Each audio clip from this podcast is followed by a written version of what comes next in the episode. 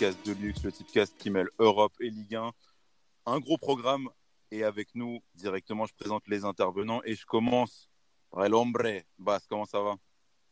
Bonsoir à tous, salut Yad. Ça va? Ça va très bien. Et toi? Ça va très bien. Très bien. Très bien.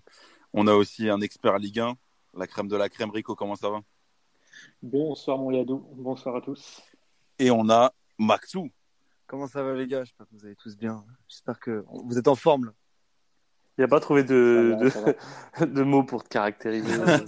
Non, Et on, on a Maxou. je Voilà. suis plus, voilà, c'est le mec qui sert à rien. le mec plus ultra. On va, on va commencer directement avec, euh, avec un flash, un gros flash de Rico qui va, qui va nous Ah donner là. ses tips. Là, il y a beaucoup de matchs. hein. Du coup, on englobe les matchs du vendredi. Englobons. Englobons tout ça. Donc, euh, Rennes-Angers. But de Ounou ou Rafinha côté à 1,90. La victoire de Rennes sèche qui est pas mal côté à 2,5. 2,05 pardon. Nîmes Lyon, le but de Moussa Dembélé, il n'a pas joué, il n'a pas été titulaire contre Lille, il va avoir la dalle à Nîmes, côté à 2,55. Lille-Brest, le Lille BTTS, côté à 2,70 et sans doute titulaire Loïc Rémy qui est coté à 2,30. Il faudra quand même attendre de voir s'il est bien titulaire. Et la victoire de Nantes contre Dijon BTTS qui est coté à 3,35.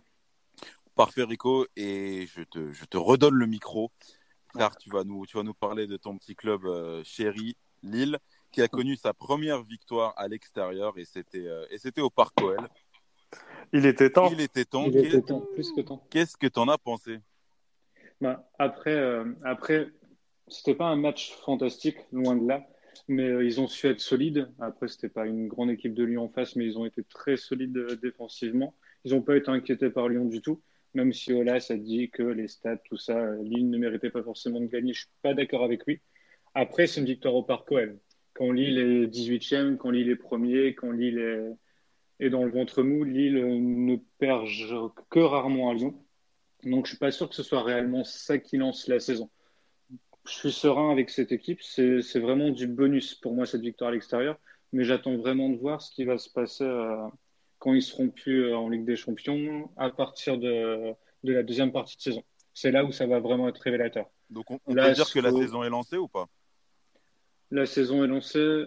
Je pense pas que c'est cette victoire qui fera en sorte. Peut-être le, on va dire, la malédiction des matchs à l'extérieur. Mais pour moi, elle sera vraiment lancée si demain, euh, on va dire les choses comme elles sont, ils mettent une raclée à Brest. Si demain ils mettent une raclée à Brest, si ils enchaînent euh, trois victoires d'affilée, on pourra peut-être dire que la saison est lancée, oui. Mais il faudra bien, attendre demain pour, pour en être sûr. Très bien, parfait. Et ça part sur un flash. Le flash de Maxou. Direct, direct. L'alerte de fou. Euh, du coup, je pars sur un match samedi 20h. Nice-Metz. Euh, nice est moins de 3,5 buts dans le match à 2-10. Deux équipes mal classées. Euh, nice solide à, à domicile. Donc voilà. Euh, Maxou, t'as t'as- Ah, bugué là, on n'a rien compris. Monsieur Bug. Recommence. Alors ton flash, ton, ton flash est, est niqué de- d'ores et déjà. Merci Yad. Ouais, Du coup, ouais, donc Nice. Je m'appelle Bass par Non, mais contre. c'est Yad, c'est Yad qui l'a niqué. bien sûr. Donc euh, Nice-Metz, Nice est moins de 3,5 buts dans le match à 2-10. Euh, J'ai également pour samedi Strasbourg-Toulouse, Strasbourg et BTTS à 3. Euh, je vais avoir euh, pour euh, samedi également euh, Montpellier-PSG, c'est un peu plus tôt. Je vois PSG un peu avoir du mal à Montpellier, donc nul ou Paris et BTTS à 1,85. Et pour, euh, pour un petit combiné, un Mbappé ou Laborde à 1,50 en, en, en buteur. Euh, pour samedi également, là, je vais partir sur un score. J'ai Monaco-Amiens, j'ai 2-1, 3-1 ou 4-1 pour Monaco à 3,15.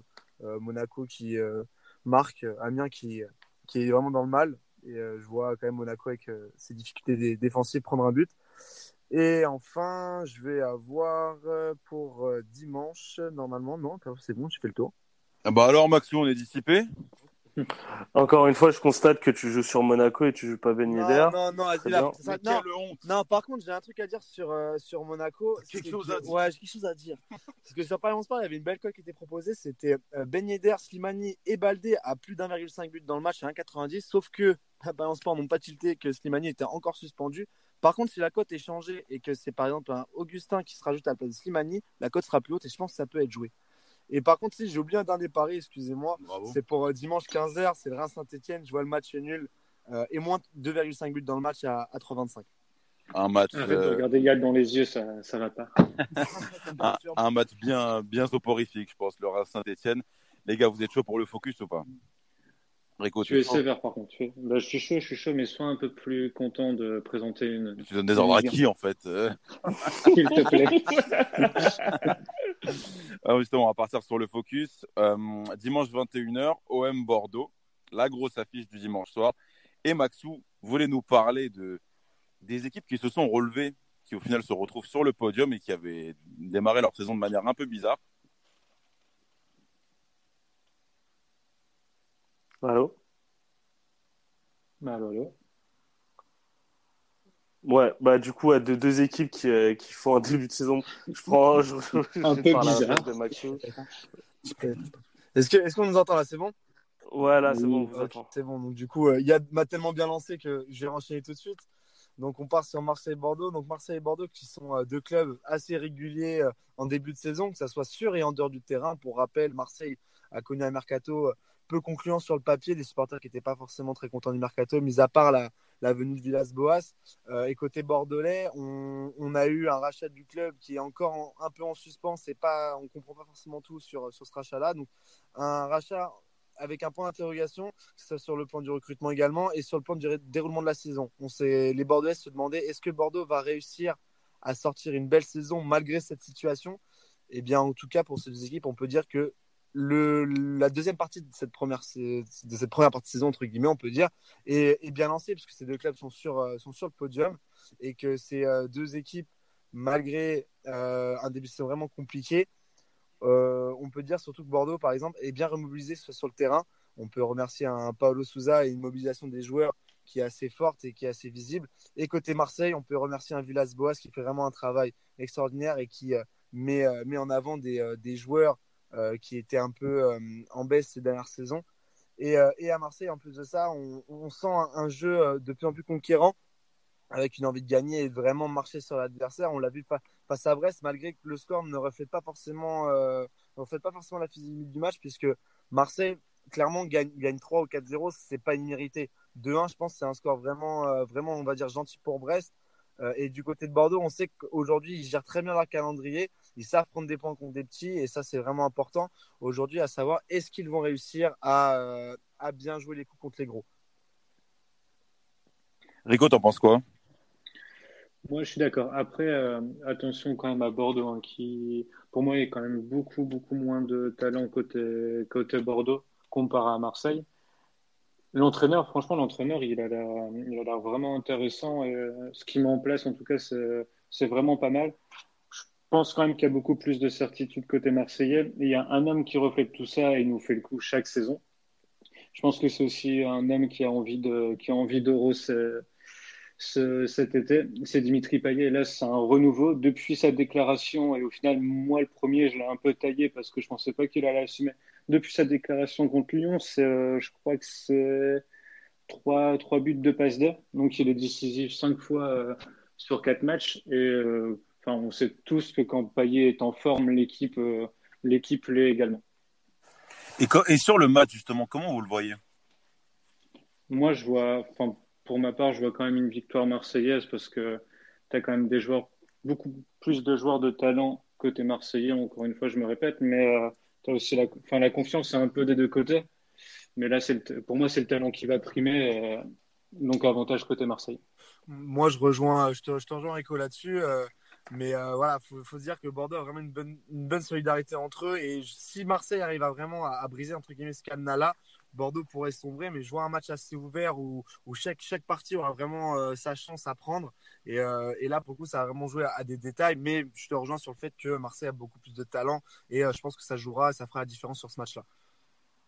Parce que Puis oui, un truc quand même avec Marseille, c'est leur, euh, leur capacité à vraiment se... être fort sur les, sur les gros matchs cette saison. On les a vus à chaque fois ça. bien préparés tactiquement. Encore une fois, on va mettre de côté le match face au PSG, mais, mais sinon, à chaque fois, je trouve que cette équipe, dès qu'elle rentre sur le terrain et surtout dans des conditions de match à 21h sur Canal, tu les vois à chaque fois bien en place et qui proposent à chaque fois des, euh, des choses sur le terrain qui vont attaquer sur les points faibles de, de l'adversaire et surtout sur leur capacité à presser très haut dès, dès le début du match. Ça, Bordeaux, je sais pas s'ils ont, ils sont habitués à affronter ça sur, Bah, leur, euh, sur ce début Bah, de là-dessus, Bass, pour, pour moi je me mets sur le côté plutôt bordelais. Je me dis que pour Bordeaux, là, ils sont sur une bonne dynamique. Est-ce que c'est pas aussi un test pour eux Te dire, euh, est-ce que enfin contre un gros, ils vont pouvoir euh, jouer, leur, jouer leur coup, avoir leur chance et vraiment titiller ces Marseillais qui, qui sont peut-être aussi sur un plein de confiance et qui veulent engranger des points rapidement pour encore.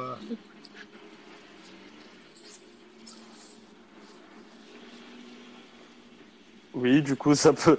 ça- Maxou, tu n'as, tu n'as plus parlé. Du coup, je sais plus où j'en étais, du coup. Bah, Bah, très bien. Si je, Un, si je peux t'aider te juste- déconcentre, Maxou. Si je peux t'aider juste un dernier point, ce match test, ils l'ont eu. Il a, il a existé. Et justement, c'était contre Lille. C'était contre Lille où Lille a exercé un pressing super haut avec beaucoup d'intensité. C'était leur premier, leur premier match en 3-5-2. Et Bordeaux a rapidement été dépassé et ils ont pris 3-0 ce match-là. Alors Ouais. que c'était pas non plus un Lille flamboyant. C'est Ouais, Marseille avec dynamique. euh, la ferveur qu'on connaît au, au Vélodrome, tout ça. Oui, mais ils étaient quand même dans une, une bonne spirale et c'était justement un match test pour eux. C'était deux équipes, je crois, que, qui étaient au pied du podium. L'équipe qui gagnait passait, passait sur le podium. Donc ils étaient quand même dans une bonne dynamique. Et là, ce sera à peu près le même genre de, le même genre de match demain. Et je- euh, le même genre de match dimanche, pardon. Et c'est pour ça que je te dis que c'est un gros avantage côté Marseille quand même. Les gars, on va, on va conclure avec vos tips. Je t'en prie, Maxou. À toi l'honneur.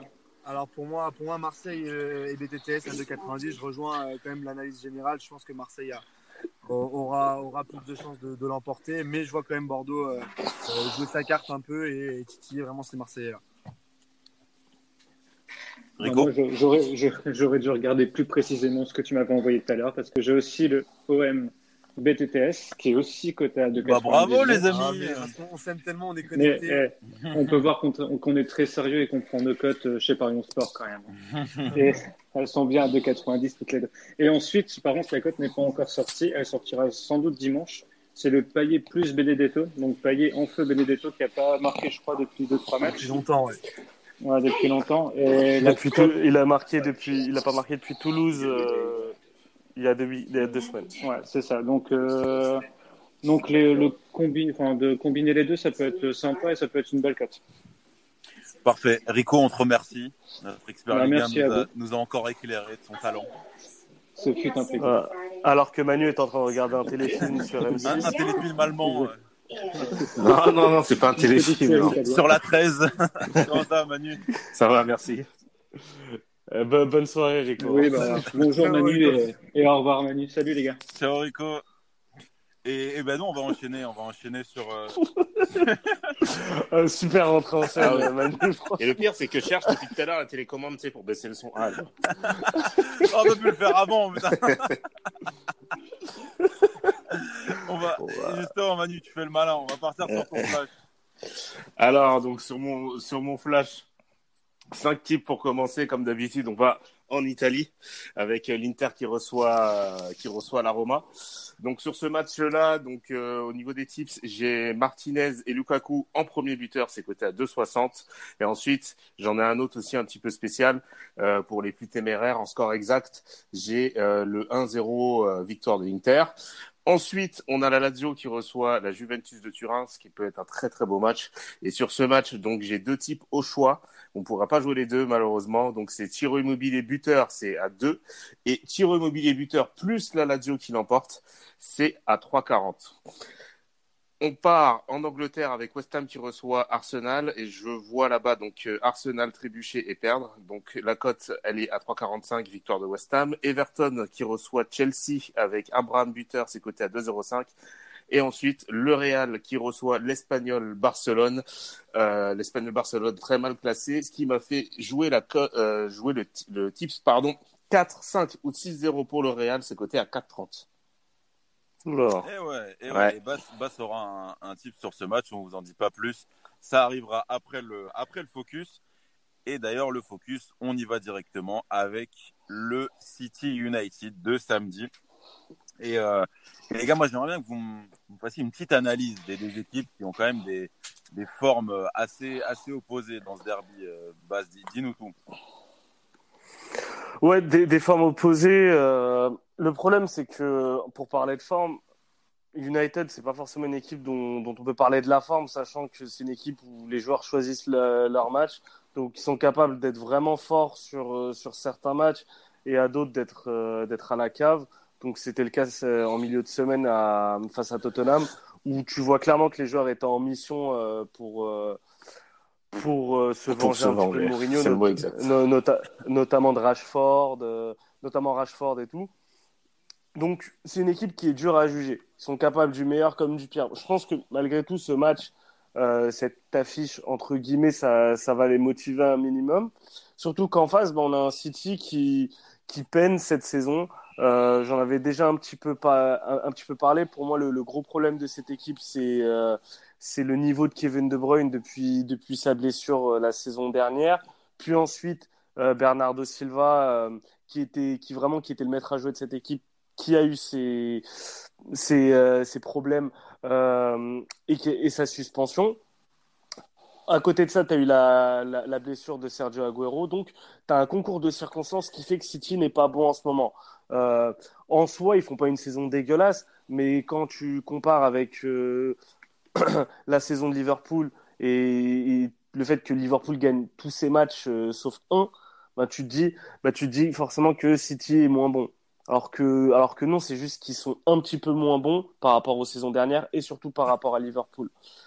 Est-ce que c'est une affiche? Pour moi, c'est plus, c'est plus vraiment ce que c'était. Pour moi, il y a, il y a deux niveaux d'écart entre, entre ces deux équipes, que ce soit collectivement ou au niveau des individualités. Donc, euh, pour moi, il y aura, il y aura pas photo sur ce match. Manu, tu rejoins euh, cette analyse?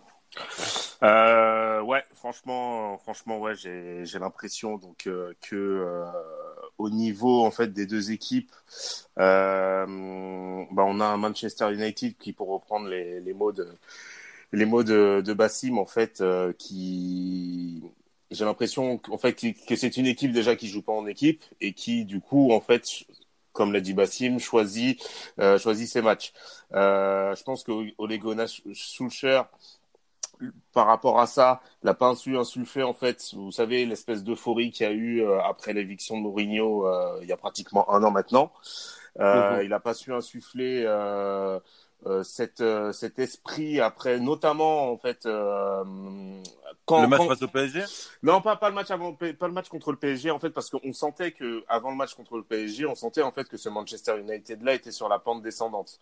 Ouais. Euh, même s'ils faisaient, même s'ils avaient remporté des matchs extérieurs, notamment un match contre Arsenal en, en, en coupe, euh, et ensuite.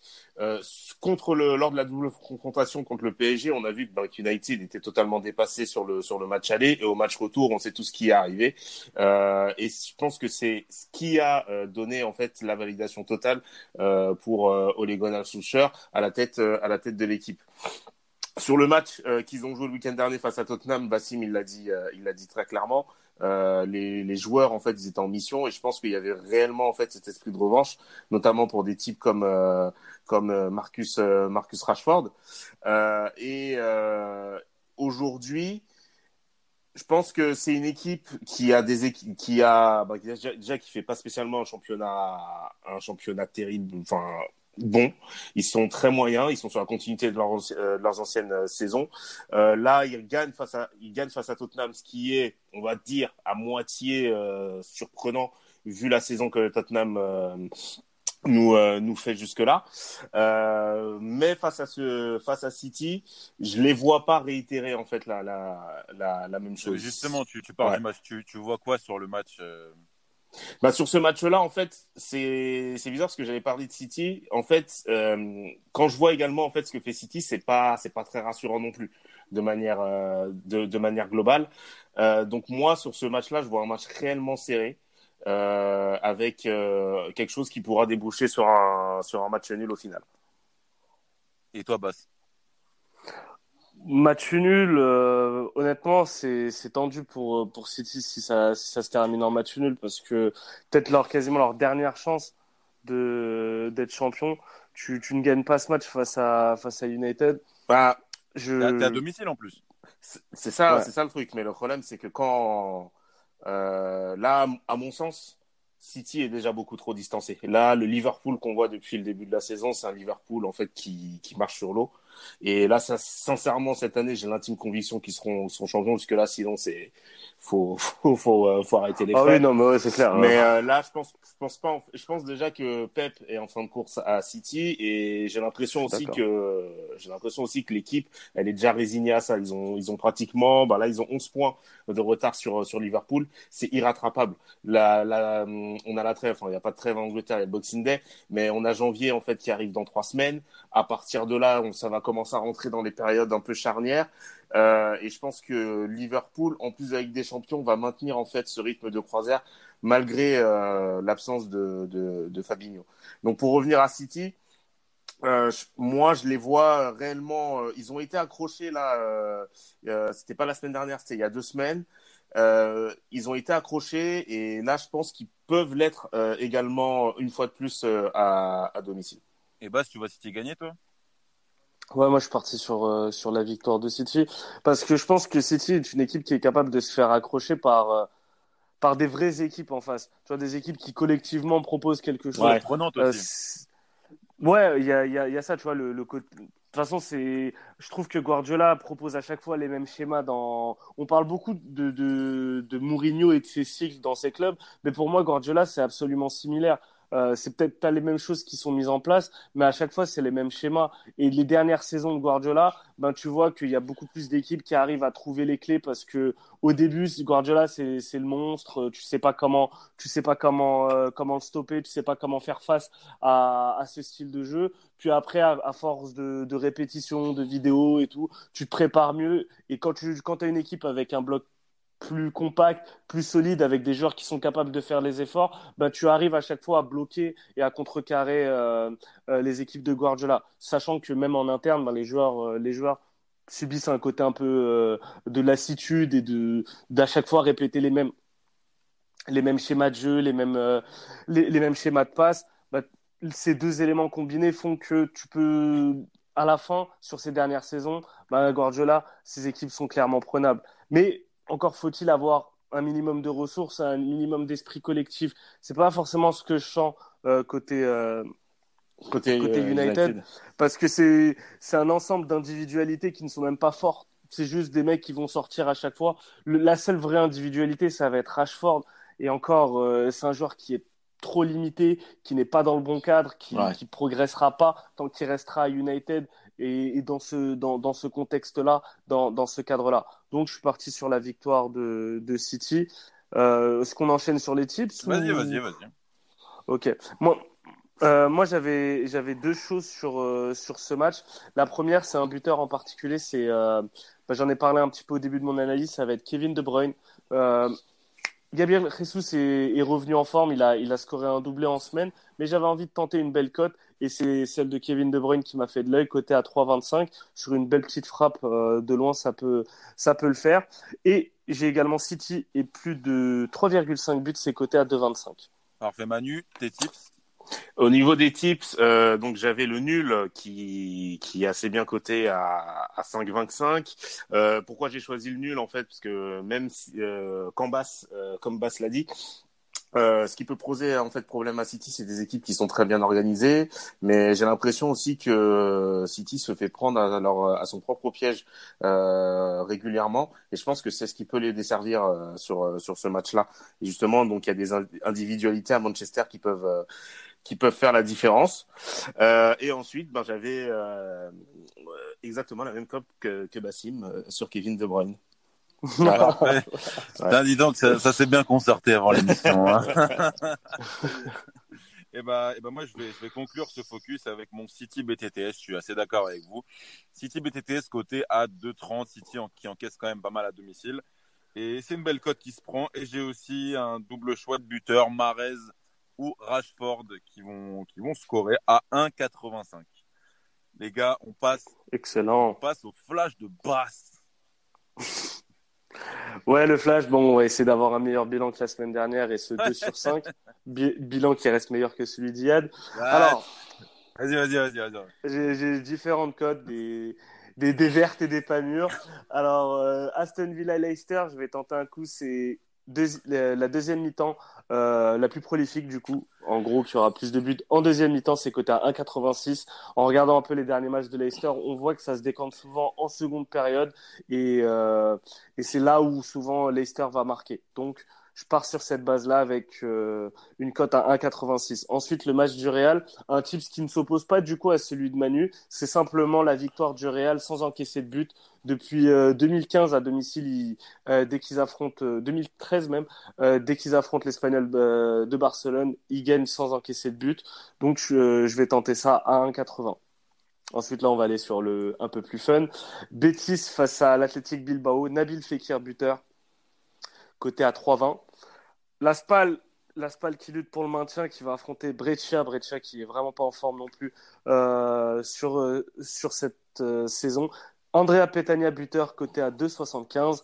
Et je termine avec la, belle cote de, la soirée. C'est Messi, buteur, face à Mallorca, buteur sur coup franc, côté à 9 pour fêter son ballon d'or et souvent sur ces matchs euh, du samedi on sent soir. plein d'entrain dans ta voix, plein d'amour pour Messi. Ah putain. euh, souvent sur ces matchs, en tout cas du samedi soir au Camp Nou, euh, Messi marque sur coup franc. Parfait. Et on passe à la chronique de Manu qui va nous parler d'un joueur, Dybala. Effectivement. La Roya. La, Roya. La Roya. Oui, donc focus aujourd'hui sur euh, Paolo Dybala. Donc de toute façon, on va plus présenter euh, le, le, joueur, euh, le joueur que c'est. Fait partie euh, aujourd'hui en fait des meilleurs offensifs mondiaux. Pourquoi je me suis focus sur lui? Parce que ben moi je trouve que son histoire, même si c'est à la Juventus. Ce, je pense que c'est une belle histoire, surtout sur cette sur cette sur cette saison. Donc il arrivé, euh, lorsqu'il arrive à la Juventus, euh, il vient de Palerme euh, et il s'acclimate directement. Euh, au jeu et au système mis en place par euh, par par Max Allegri. Euh, et aujourd'hui, euh, faut dire ce qui est. Enfin cette saison, surtout fin de août à décembre, c'est le meilleur joueur de la Juventus. Je ne pense pas en fait que la Juventus serait là où elle en est aujourd'hui en championnat ainsi qu'en qu'en Ligue des Champions sans sans ce joueur. Donc on rappelle les faits. En août dernier, euh, Sarri euh, arrive euh, arrive au club et plusieurs en fait plusieurs tabloïds, journaux presse, etc. sportifs envoie Dybala donc euh, à l'étranger, enfin à l'étranger hors, euh, hors Italie, donc il le voit partir, ce qui provoque une énorme fronde au, au, sein des supporters de la de la Juventus. On l'annonce notamment à Manchester United avec un échange euh, avec Romelu Lukaku, comme quoi l'histoire en fait elle aurait pu être totalement différente de ce qu'il y a aujourd'hui. Oh, bordel, il serait retrouvé à Manchester United avec Rashford et Martial. Ouais, et je pense que ça, si ça serait, et ça, je pense que si ça serait arrivé, on aurait eu un Di Maria bis. Je pense que c'est un joueur ouais, qui ne, là, clair. ça s'acclimatait en Angleterre. On sait très bien que c'est très difficile difficile. Et lui, je pense pas que là, il aurait été dans le, le dans le cadre pour. Ensuite, on a eu encore un échange cette fois-ci avec l'Inter de Milan, avec l'Inter Milan pardon, euh, avec euh, Mauro Icardi, comme quoi là aussi l'histoire aurait pu être différente. Et en dernier lieu, donc on l'avait envoyé au Paris Saint-Germain. Donc il y avait beaucoup de rumeurs qui disaient en fait que Sarri pouvait pas se le piffrer, que Sarri en fait n'avait pas spécialement, euh, ne savait pas spécialement où le mettre dans son système, etc. Et au fur et à mesure en fait des matchs, non seulement en fait il a su s'acclimater au, au, jeu de au jeu de Sarri, mais il a également aussi su trouver euh, sa place dans euh, dans ce dans ce 11 en étant titulaire régulièrement sur les derniers matchs et notamment en marquant beaucoup de buts, certains décisifs. Par exemple, je prends celui qui met à San Siro lorsqu'il ouvre le score face à face à l'Inter. Euh, je prends encore, euh, par exemple aussi, le coup franc qu'il envoie donc euh, face à Yann Black et l'Atlético Madrid il y a deux semaines. C'est surtout aussi que non seulement le petit, en fait, il a le numéro d'Alessandro Del Piero, qui est une légende, légende de, du, club, mais il est en train surtout d'éclipser Cristiano Ronaldo. Et ça, je ne sais pas si les gens s'en rendent compte par rapport à la saison que fait Ronaldo. Dybala, il prend réellement les choses à son compte, il prend vraiment les choses en main, il assume ses responsabilités, ses choix, ce qui aujourd'hui en fait le met dans une position très confortable dans ce club-là, met la Juve dans une position très confortable également, et en plus de ça, il réussit à avoir donc des négociations qui sont entamées pour pouvoir prolonger son, son contrat jusqu'en 2024 ou de 2025. Voilà. Donc, donc euh, je pense que l'histoire de ce de ce petit n'est pas encore finie avec euh, cette euh, cette équipe là et que si la Juve en fait remporte un trophée majeur, donc la Ligue des Champions, euh, je pense que il en saura euh, il aura très très fortement contribué. Et, juste, je me permets de rajouter un élément.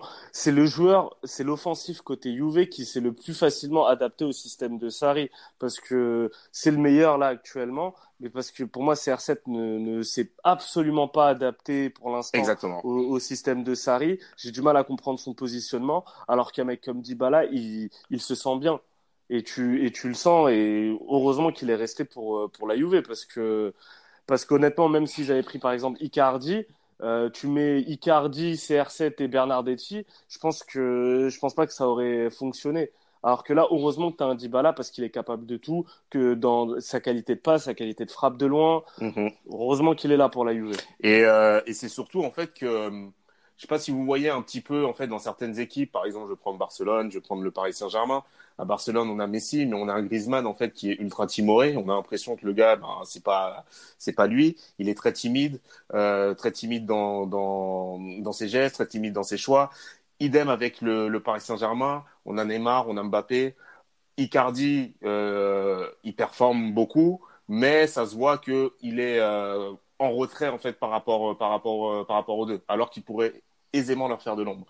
Mais avec Dybala et Cristiano Ronaldo à la Juve, j'ai l'impression que Dybala, lui, il s'en contrefou totalement. Il est là pour jouer son football, il est là pour aider son équipe et il prend ses responsabilités. Et quand j'ai l'impression en fait de, par moment en fait, de voir un Ronaldo frustré que la lumière euh, soit sur lui, euh, soit sur lui, lorsqu'on a pu voir en fait certaines de ses expressions faciales euh, lors, lors de matchs. Et moi, je pense que ça, c'est une bonne chose parce qu'il peut réellement euh, devenir ben, la prochaine, euh, le, ouais, la, une des prochaines légendes de, de, de, ce club sur le, sur le moyen long terme. Parfait, parfait Manu, merci pour ce fabuleux momento del gato. Et on va finir cette émission avec un flash. Et oui, je m'auto-flash. Et, euh, et, je, pars sur, je pars sur mon flash du côté de l'Allemagne avec le gros match entre Mönchengladbach et le Bayern. Deux équipes très en forme. J'ai du mal à me prononcer sur le résultat. C'est pour ça que je vois un choix de buteur côté Mönchengladbach assez bien coté. Donc c'est Thuram ou Hermann qui sont les ailiers côté Mönchengladbach côté à 2. Ensuite, du côté de l'Italie, Udinese face à Naples. Je vois le Udinese ou nul à 2-0-5 vu la situation à Naples. Je pense pas que ça, ça s'améliore face à l'Udinese qui est quand même une bonne équipe à domicile. Côté Angleterre, on part sur Bournemouth, Liverpool, Salah qui va marquer côté à 2, Salah qui a été laissé au repos et qui va sûrement jouer ce match important à l'extérieur. Donc c'est côté à 2. Tottenham Burnley, un revenant, le revenant, il est, il est incroyable depuis l'arrivée de ah Mourinho. Dele Ali côté à 2-15. Pas besoin de justifier, les, stats parlent pour lui.